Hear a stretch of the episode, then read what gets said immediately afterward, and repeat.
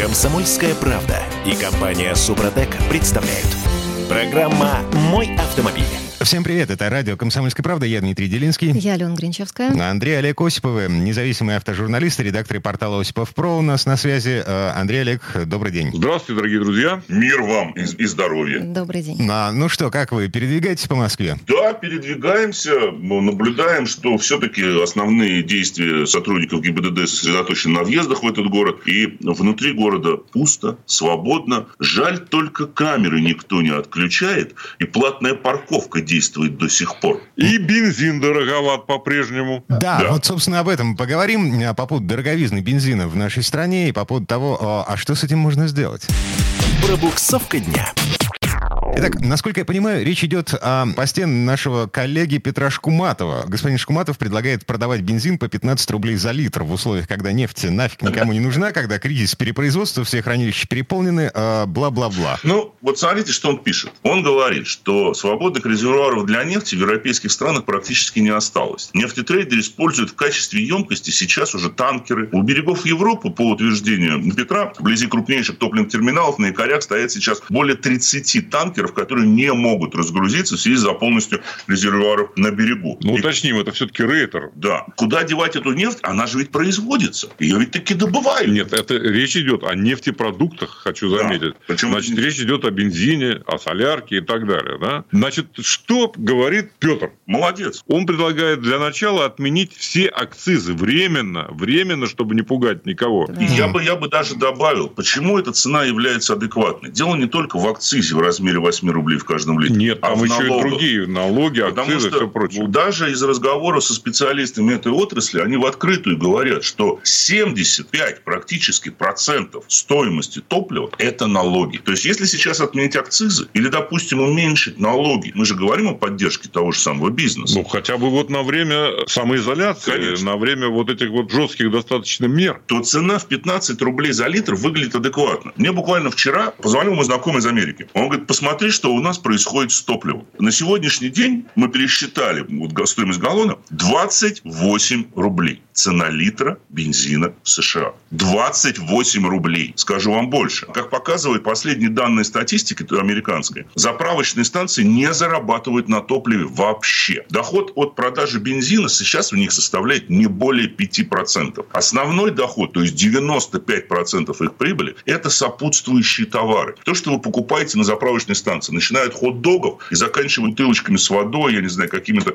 продуктами, аксессуарами для автомобиля. Вот на чем зарабатывают заправочные станции. А они там в большинстве своем большие, красивые, с магазинами. Вернемся в Россию. Давайте в Россию да? вернемся. Да. Потому что Шкуматова, если бы мы просто сказали, что он предлагает по 15 рублей продавать бензин, это бы было ни о чем. Он это бы в президенты мог пойти. Ну, Сразу это, же. это безусловно. Однозначно. У нас любят тех, кто обещает много. Ну да. Вот. Но на самом деле он предлагает другую разумную важную вещь. Параллельно с этим снижением необходимо объявить, что личный автомобиль самый безопасный вид транспорта во время пандемии. Это действительно и так. это действительно так. Мы говорили это на самом раз. деле. Мы об этом не раз говорили. И все знают, что свой автомобиль можно обеззаразить и обеспечить ну, более или менее комфортно в нем передвижение. Конечно. Кроме того, он, правда, предлагает еще другое. Вообще остановить работу общественного транспорта и метро, как основных рассадников коронавируса. Но это же сложно это, это сложный вопрос. Я думаю, что это, конечно, на это никто не пойдет. Но поскольку речь идет о личном автомобиле, который можно обрабатывать хоть 10 раз в день, то вы будете заправлять его дешево. Более того, вы будете заправлять, естественно, как раньше у нас было, набирать в канистры, хранить в гаражах и так далее. И вот он спрос на бензин. И вот, вот он спрос на бензин, да. Ну и кроме того, конечно, нехило было бы отменить плату за парковку не только для медиков, что сделано в Москве, но для всех людей. Потому что действительно сейчас машины в Москве Москве, я думаю, что и в Питере меньше. Ну и кроме того, штрафы за незначительные нарушения ПДД также можно э, временно отменить. У нас, к сожалению, с этим будет особенно сложно, потому что это весьма существенная статья доходов местных бюджетов. Ну, такие камер. идеальные условия, которые Петр Шкуматов предлагает. А, идеальные понимаю, условия, да, да но в конце концов, мы же должны чувствовать, что Помечтать. не только, нет, э, мы должны чувствовать, что речь идет не только об ужесточениях, да, угу. там, режимах и так далее, но и о послаблениях. Для для нас, для тех, кто старается всеми силами исполнить вот эти самые предписания э, властей. Олег Андрей, Кстати, я сказать... правильно понимаю, вы э, целиком полностью поддерживаете предложение э, Петра Шкуматова, как бы фантастично они не выглядели? Вы знаете что, нам бы хотелось, чтобы что-то в этом направлении делалось. Я думаю, что маловероятно, что эти все предложения будут, конечно, приняты, но если бы они заставили тех людей, которые принимают решения, задуматься лишний раз об этом, была бы исключительно и только польза. Ну, судите сами. Просто чтобы понять э, степень, даже не знаю, как подобрать правильное слово, может быть, вы мне поможете. Собираются подсоединить проверки э, передвижения на автомобиле с камерой. Штраф будет составлять 5000 рублей. То есть каждый есть, проезд по... под э, камеру, если Конечно. у тебя нет пропуска, если у тебя нет QR-кода, э, Конечно. будет стоить тебе 5000. Ну, это пока обсуждается, ну, я так понимаю. Писал коммерсант недавно об этой возможной, скажем, там, идее, да. но потом ее развенчали. Они это сделают. Думаете? Они это сделают. У меня, mm. к сожалению, нету... Одна надежда, что не успеют до 30-го. Вот, но я думаю, что смогут успеть до 30-го. И самое главное, ведь мы не раз говорили, у нас нет до сих пор нормальной системы обжалования этих штрафов. А если я еду, простите, на служебный автомобиль? Если этот автомобиль зарегистрирован на юридическое лицо, то каким образом можно сюда подсоединить камеры? Короче говоря, тут э, недоразумений может возникнуть больше, чем будет эффект. Mm-hmm. В общем-то, и э, постов ДПС вполне достаточно для того, чтобы люди поняли,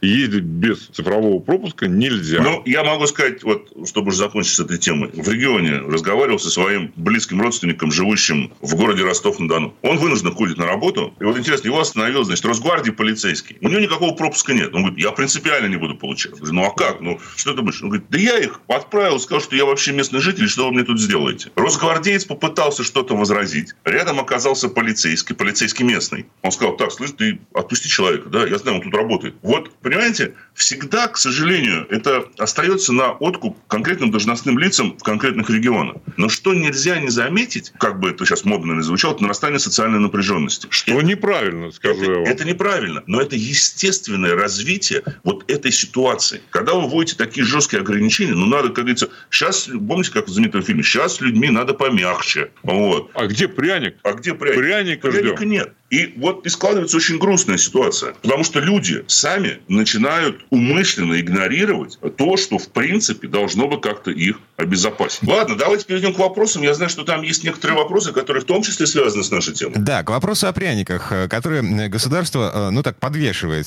перед нами, да? А, да, да, смотрите, в Госдуме созрело... Это, это вопросы, пришедшие к нам через WhatsApp Viber, э, пока мы с вами тут обсуждали. Я напомню номер. 8 967 200 ровно 9702, 967 200 ровно 9702. Вот такой вопрос спрашивает у нас. Как вы относитесь к идее увеличить срок льготной оплаты штрафов? То есть в Госдуме, э, насколько я понимаю, лежит законопроект, э, который э, продлевает... Сколько у нас сейчас? 20 дней? 20. 20.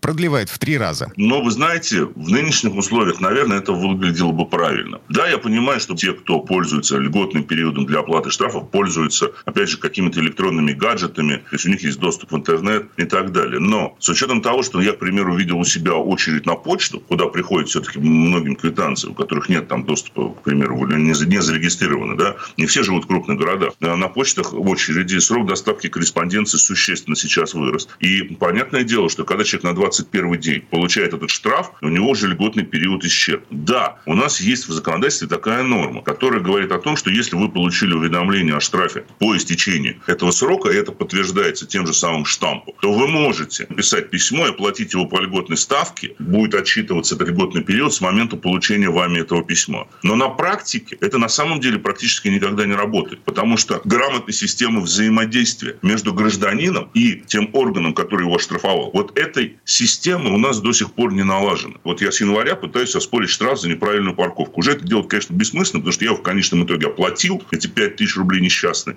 Но там явно была Ничего ошибка. несчастный. Ну, это не несчастный, да, но тем не менее. Там была ошибка в электронном приложении, и вот до сих пор все, что я вижу, находится на рассмотрении. Что рассматривать? Вы уже деньги за это получили. Я уже шорт с вами сказал, ладно, я вам заплачу эти деньги. Понимаете, если э, таких штрафов много, и, к сожалению, на ту же самую парковку не распространяется льготный период, хотя стоило бы, на самом деле, распространять, потому что сумма штрафа существенна, а нарушение, ну, не более существенно, чем, допустим, превышение скоростного режима. Но тут уже оставим на волю наших законодателей, на их совесть, точнее сказать. Единственное, что хотелось бы, это чтобы как можно раньше был принят этот документ, чтобы срок продлить, ну, по крайней мере, до конца лета, я так думаю. На самом деле, вот э, то, что кончится, условно говоря, 30-го там или какого-то числа режим самоизоляции, да, все равно э, нормальный, здоровый человек, он постарается лишний раз не рисковать. Пока Конечно. вообще мы не забудем об этом коронавирусе и так далее. Поэтому он может умотать, э, если будет такая возможность, особенно если это люди не молодые, они могут уехать куда-нибудь на дачу и вообще забыть о передвижениях, и в том числе забыть о штрафах. А мало кто зарегистрирован на а даче. А мало кто зарегистрирован там на той же даче и может получить там, э, собственно говоря, вовремя корреспонденцию, даже в электронном виде. Конечно. Поэтому, конечно, мера разумная, и, конечно, э, она должна быть введена, ну, по, по меньшей мере, до конца как периода можно быстрее. Как можно, как быстрее. можно быстрее. Да. Да. Поэтому мы двумя руками, четырьмя руками. Четырьмя да. руками мы за. Мы тоже. Андрей Олег Осиповый, независимый автожурналист, редактор портала Осипов Про. А, как только что выяснилось, люди с четырьмя руками, которые за. Парни, спасибо, берегите себя и до новых встреч. Спасибо. Счастливо. На следующей части программы у нас автожурналист Федор Буцко. Поговорим об угоняемости машин. Интересно, как чувствуют себя угонщики в условиях карантина и самоизоляции. Комсомольская правда и компания Супротек представляют. Программа «Мой автомобиль». А это мы вернулись в студию радио «Комсомольская правда». Я Дмитрий Делинский. Я Алена Гринчевская. На автожурналист Федор Буцко у нас на связи. Федь, привет. Добрый день. Добрый день. А, давайте в этой части программы поговорим о том, что у нас происходит с угонами автомобилей в связи с тем, что, ну, вроде как людей на улицах меньше, машины мы припарковываем на дольше, а некоторые забывают о них э, на неделе. И а, как это влияет на угоняемость машин? Пробуксовка дня. Итак, а, цифры. Есть у нас цифры, как изменилась угоняемость за вот этот месяц э, коронавирусных каникул? Судя по данным, которые сейчас опубликованы, автоугонщики тоже ушли на карантин и сейчас э, гораздо менее активны, что, в общем, конечно, ну, успокаивает. Они тоже в самоизоляции. Какие молодцы. Они в самоизоляции. Mm-hmm. Тем не менее, пришли очередные цифры от страховых компаний, которые говорят о том, какие машины сейчас наиболее угоняемы. Здесь, так. правда, сразу надо сделать такую поправку на ветер. Речь о страховых компаниях, речь о тех автомобилях, на который заключен полис каска. То есть все вот наши эти старые «Жигули», «Лады» в этом списке не присутствуют, хотя они традиционно угоняемые. Их э, воруется очень много, к сожалению. Тем не менее, первые места в рейтинге – это Lexus, Toyota, и сейчас э, особой популярностью стали пользоваться э, модели Hyundai и Kia, причем речь идет не только о бюджетных Rio и Solaris, тех, которые используются в такси, которые постоянно бьются и постоянно нуждаются в притоке дешевых, читай, ворованных запчастей. За ними следует э, Volkswagen. Рейтинг, в принципе, не сильно меняется э, от года к году. Но вот сейчас единственная тенденция в том, что стало больше корейских машин дорого, ну, более дорогого сегмента, скажем, Kia Sportage или Hyundai Tucson. Федор, а если с дорогими машинами все понятно, а с чем связано, допустим, все-таки угоняемость Hyundai, да? Их разбирать на запчасти, если я все правильно понимаю? Все дешевые машины, в принципе, угоняются почти всегда э, для того, чтобы быть разобранными в ближайшем гараже. Сначала где-то две недели отстояться, после после этого быть разобранными, и дальше вот эти запчасти появляются на рынке. Перебитые номера тоже случаются, и э, машины чуть дороже обычно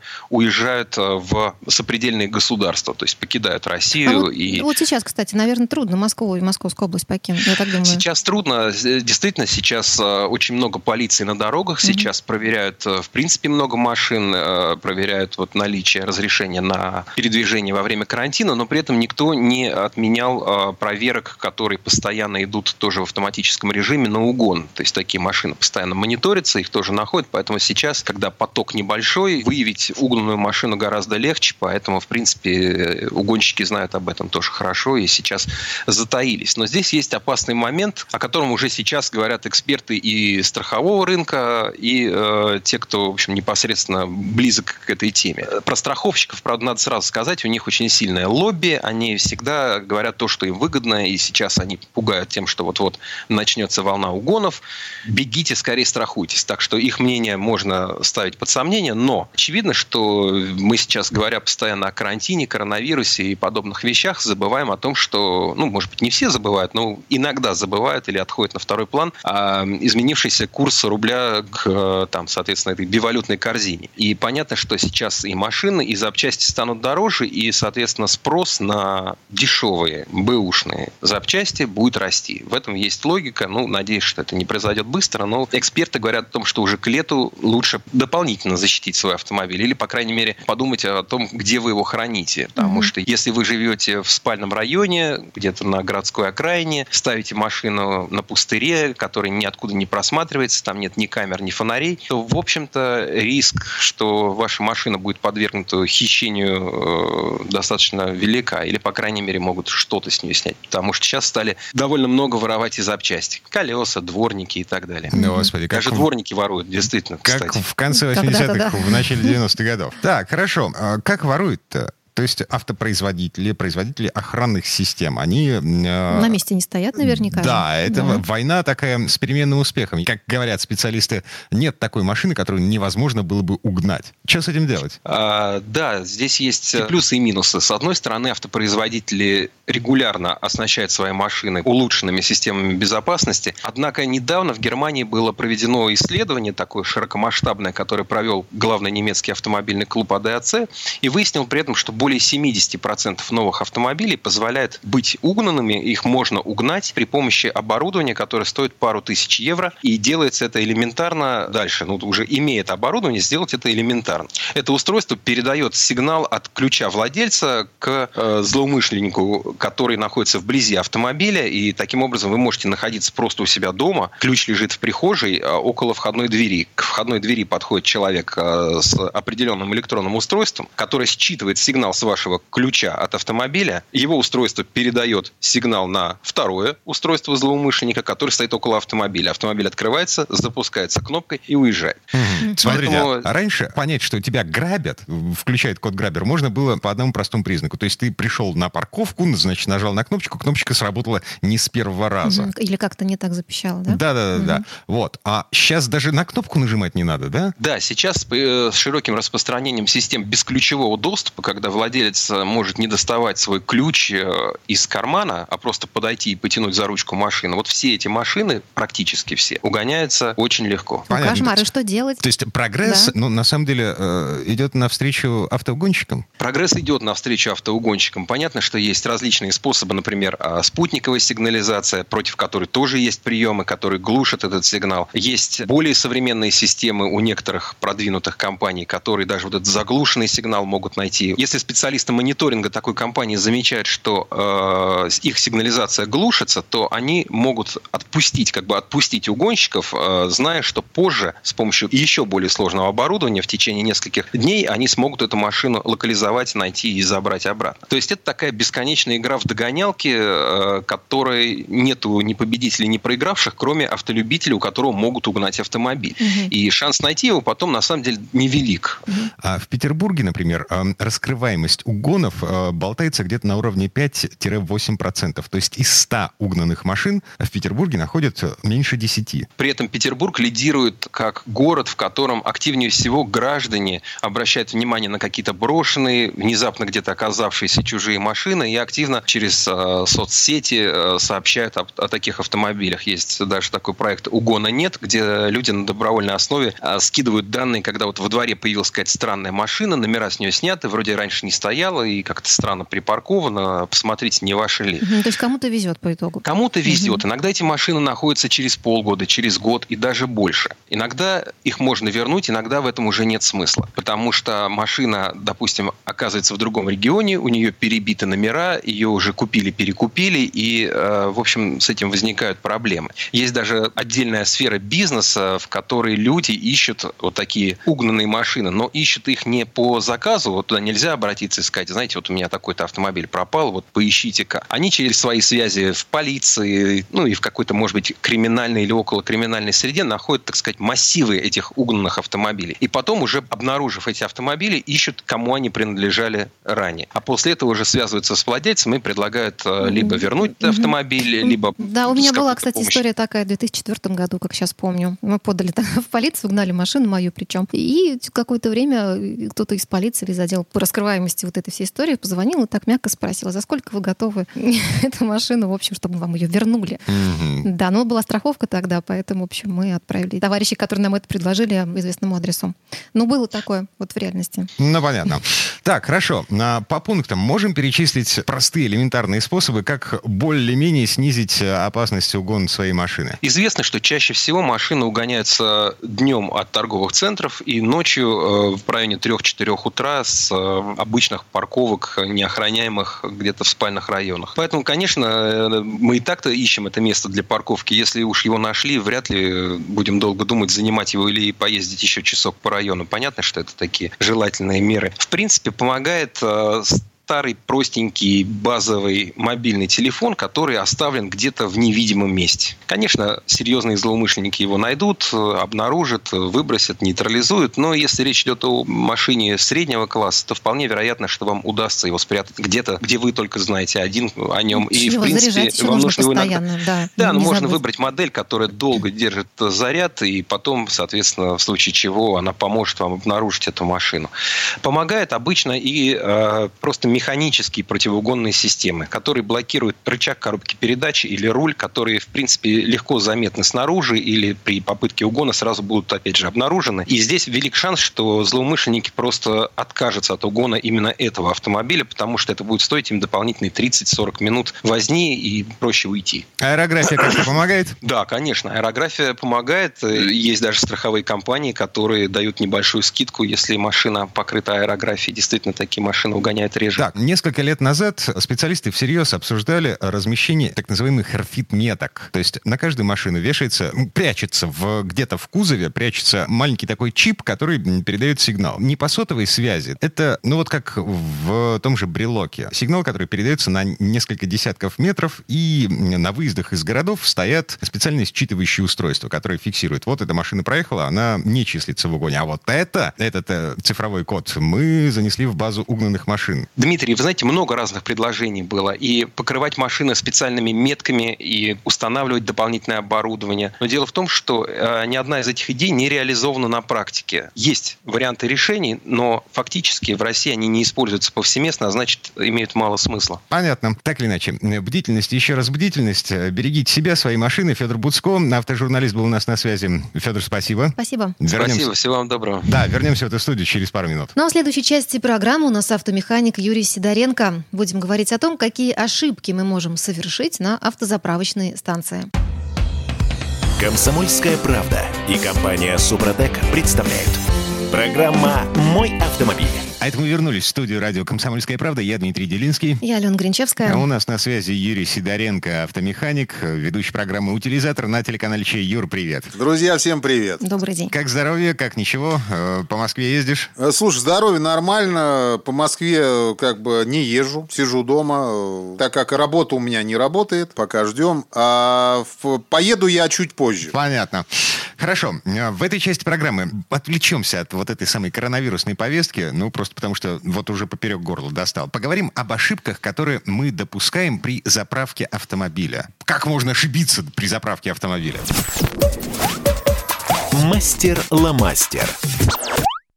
Итак, Юр, я не знаю. Как вот... можно ошибиться в таком процессе? Вот я да, даже не понимаю. У меня на лючке в моем Форде угу. написано АИ-95. И все. Ну, можно, есть, а, можно, я можно на заправку, выбираю да. колонку и... Э, какие проблемы-то? Я, я не понимаю. Э, Дим, есть проблемы, причем я их поделил где-то на 5 пунктов, которые там происходят. Э, вот э, насчет заправки не тем топливом. Это как раз вот один из пунктов, это заправка не тем топливом. Вот у тебя написано АИ-95, у кого-то просто написано там колоночка и, и не этилированным, там, этилированным и так далее. Э, и у нас даже была такая шутка в КВН, когда я в него играл, говорят, ты зачем залил солярку? Он говорит, ну как, у меня же, говорит, 93-й. Говорит, ну правильно, я приехал на заправку, а там 93-й ДТ.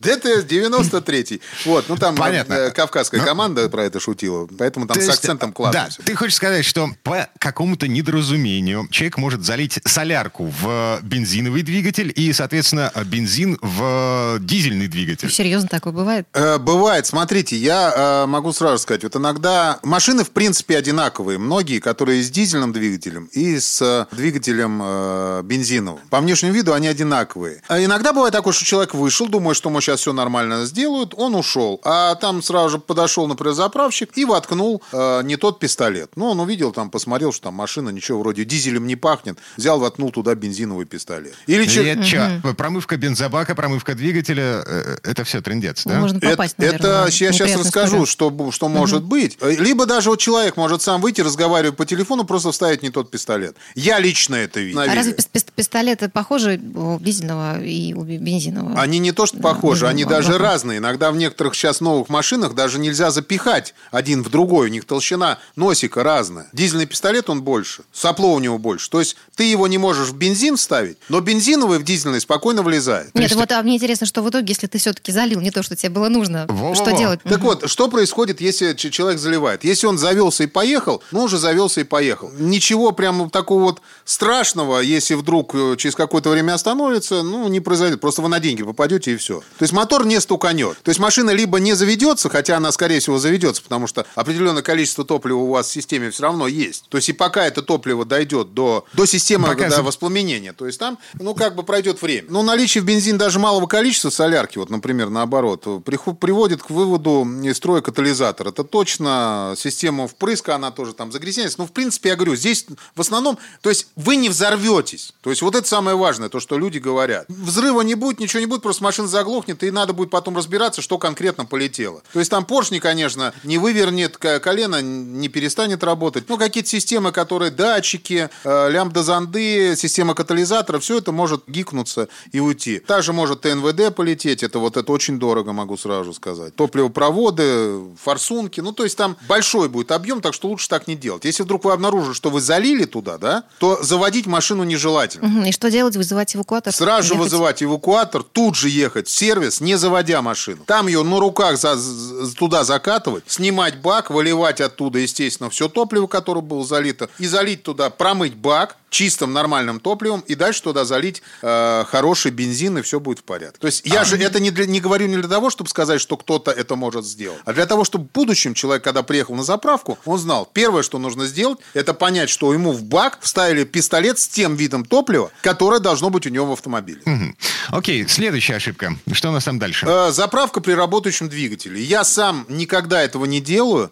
Я всегда глушу машину, прежде чем э, заправляться. И очень за этим слежу со стороны, чтобы люди приезжали и тоже те, кто рядом со мной стоят, тоже глушили мотор. Я прошу, а. я не настаиваю, а прошу, потому что это общая безопасность всех, кто находится в это время на заправке. То есть искра случайно э, и, в общем, трендец. Опять же, трендец. Ну, конечно, там может проскочить экстра, особенно на машинах, на которых нету катализатора, на которых э, отсутствуют э, всякие нейтрализаторы, которые задерживают. На старых наших машинах там вообще прямой практически выхлоп. И пары воспламеняются прям бегом прям моментом воспламеняются. Даже знаете, какая вещь может быть? Э, может быть статическое электричество, когда человек садится в машину, машина заведена, то есть он садится и может искрануть. Такое тоже может быть. Маловероятно, но бывает и такое. Угу. Высоковольтные провода с поврежденной изоляцией. Там под капотом искра. Вот сколько раз к нам приезжали люди, говорят, машина не очень хорошо работает. Открываем э, капот, выключаем свет, и прям видно, как искра улетает в сторону. То есть она просто летит в сторону металлической поверхности. А если там пары попадутся? Ну, это опасно. Просто, просто опасно. Ну, в общем, лучше не рисковать. Все понятно. Так, третья ошибка, которую мы можем допустить при заправке машины. Третья ошибка – это э, завя... Э, заправка под завязку. То есть, как бы вот когда заливает вообще под, под горлышко, и уже начинает даже... Вот вынимают пистолет даже и доливают прямо вообще до крышки. Погодите, а, а разве не срабатывает автомат? Автомат срабатывает, отсечка срабатывает, но бывает, что просит, угу. просит заправьте еще. То есть человек ага. вынимает пистолет, поднимает и заливает прямо вот, что бензин уже видно.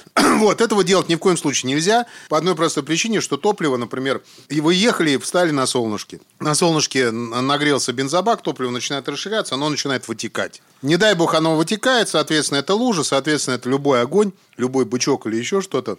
Тут же воспламенение и, бега, и беда.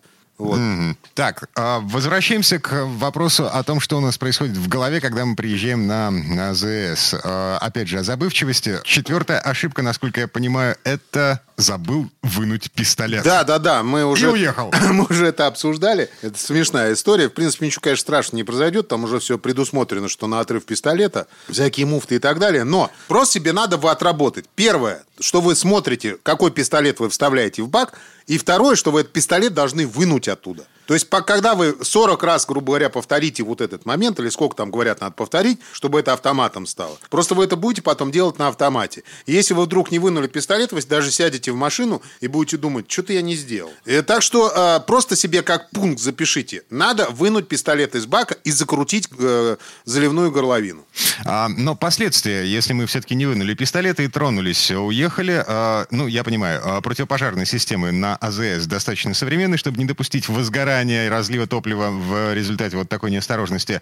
А, а нам что-то оплачивать придется, да? Нас догонят? Э, нас не догонят. Надо в данном случае просто развернуться. Если вы поняли, что за вами тащится пистолет со шлангом, вот, надо просто развернуться, вернуться обратно на заправку. И, скорее всего, там, ну, это, ну, там специальные муфты стоят на заправках. Они отстегиваются и спокойно обратно соединяются. Ну, там, может быть, какие-то деньги с вас попросят, но не факт. Если уже там слишком будет сильное повреждение, что, ну, странно, ну, максимум максимум это будет 4000 рублей, либо это надо оформить полисом ОСАГО как ДТП. Даже такой вариант Это есть. попадает под ДТП конкретно под полис ОСАГО, то есть по действию полиса ОСАГО. И это без проблем все надо оформлять, ни в коем случае не скрываться, потому что иначе, если потом на вас э, подадут не в суд, это ну, в ГАИ сообщат, что вы скрылись с места происшествия, это реально будет суд. И реально там mm. совсем будут другие деньги. А, там не просто деньги. Если скрылся с места происшествия, то э, с, с места ДТП уехал, это лишение. Ну, там, я говорю, совершенно другие деньги. Вот. Так. В общем, со шлангом не уезжаем. Да, Хорошо, со шлангом да. даже нет. Даже если уехали, возвращайтесь обратно. И пятое, это, конечно, незакрытые двери автомобиля. Вышли из машины, посмотрели, какой пистолет вставили, и закрыли двери и пошли оплачивать. Вот это обязательно надо делать. Потому что злоумышленники тащут из машин все, все, что там может лежать. Им просто им без разницы, что оттуда воровать. Это самая простая вещь. Причем даже заправщик, он не может уследить за всеми. Он и не должен этого делать, по большому счету. Он должен следить, чтобы бензин заливался. Тот, который надо, и сколько надо, и в тот, который надо автомобиль. Вот. И э, многие там оставляют, э, уходят, оставляют сумки. Это я лично видел. Люди оставляют сумки, бар барсетки, там, я не знаю, ключи от машины. Кто-то заглушил мотор и оставил ключи прям там. Прям барсетка лежит у него. Барсетка, маленькая сумочка с документами. Для тех, садись, кто не знает. Садись и уезжай. Да, просто даже заправ... прям вот заправляться не надо. Зачем? Сел и уехал, а там потом сам потом человек заправится. Ребята, ну давайте не быть таким доверчивым. То, о чем у нас на канале всегда говорит Влад в программе решала. Не будьте доверчивыми. Страхуйте себя сами. Вышли, закрыли машину, с собой сумку взяли с документами и пошли. Так будет правильнее. Вот, в принципе, пять пунктов, которые надо соблюдать. А голос разума Юрий Сидоренко, автомеханик, ведущий программу «Утилизатор» на телеканале Че. Юр, спасибо, хорошего дня и береги себя. Спасибо. Спасибо. спасибо. Но в следующей части программы у нас журналист и летописец мирового автопрома Александр Пикуленко будет рассказывать о том, почему именно итальянский Fiat 124 стал прототипом лучшего советского автомобиля 20 века. На этом мы отмечаем юбилей «Жигулей Копейки». Комсомольская правда и компания «Супротек» представляют – Программа «Мой автомобиль». А это мы вернулись в студию радио «Комсомольская правда». Я Дмитрий Делинский. Я Алена Гринчевская. В этой четверти часа у нас традиционная история от Александра Пикуленко. На этот раз о «Жигулях копейки». В прошлое воскресенье исполнилось 50 лет с тех пор, как с конвейера сошла первая машина ВАЗ-2101. Ну, все знают, что это клон итальянского Fiat 124, а Сан Саныч сегодня будет рассказывать о том, почему именно этот автомобиль стал прототипом для самой массовой советской машины. Предыстория.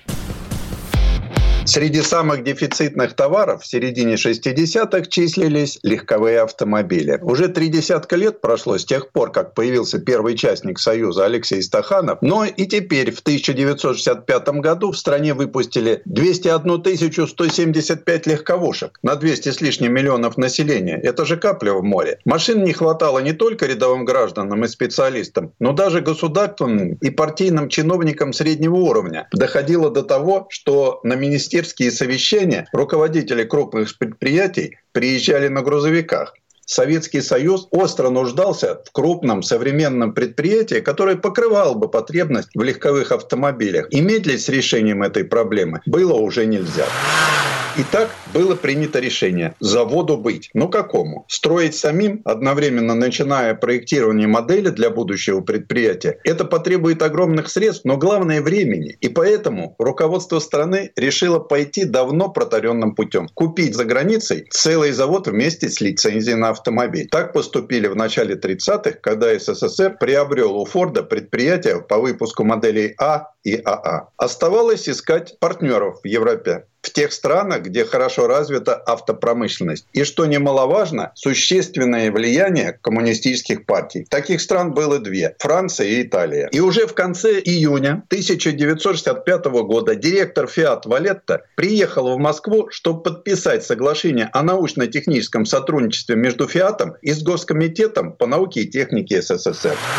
Да, но завод заводом, сотрудничество сотрудничеством. А какая же машина получит прописку на советском конвейере? Конвейере. В середине 60-х в производственной программе Fiat стояли три семейства легковых автомобилей, которые могли бы претендовать на русификацию. Но все они успели порядком устареть. Модель 103 уже 12 лет, 112 и 116 сходила с конвейера 6 и 4 года соответственно. Однако на заводе Мирафьори в Турине полным ходом шла модернизация и подготовка производства новинки. В марте на Женевском автосалоне Fiat должен был представить модель 124 4. Вот ее-то итальянцы и предложили нам в качестве будущего народного автомобиля. Успех машины в Европе превзошел все ожидания. Вскоре после дебюта мощность конвейера пришлось увеличить с 200 до 600 машин в сутки. Медлить дальше не имеет смысла, решили в Москве. И 17 апреля в Турин отправилась солидная делегация из двух десятков специалистов. Чиновников, экономистов, инженеров во главе с министром автомобильной промышленности Александром Михайловичем Тарасовым. В качестве одного из экспертов в нее входил главный конструктор московского завода малолитражных автомобилей Андронов. Удивительный человек был Александр Федорович. Специалист высочайшего класса, убежденный коммунист. Он умел мыслить государственными категориями и видеть перспективу непостижимым образом, сочетая такие, казалось бы, несовместимые качества, как перфекционизм и рационализм. Однако же и характер у товарища Андронова был далеко не подарок. Андронов рубил правду матку, не считаясь чинами чинами и званиями. При этом его критика была конструктивной и аргументированной.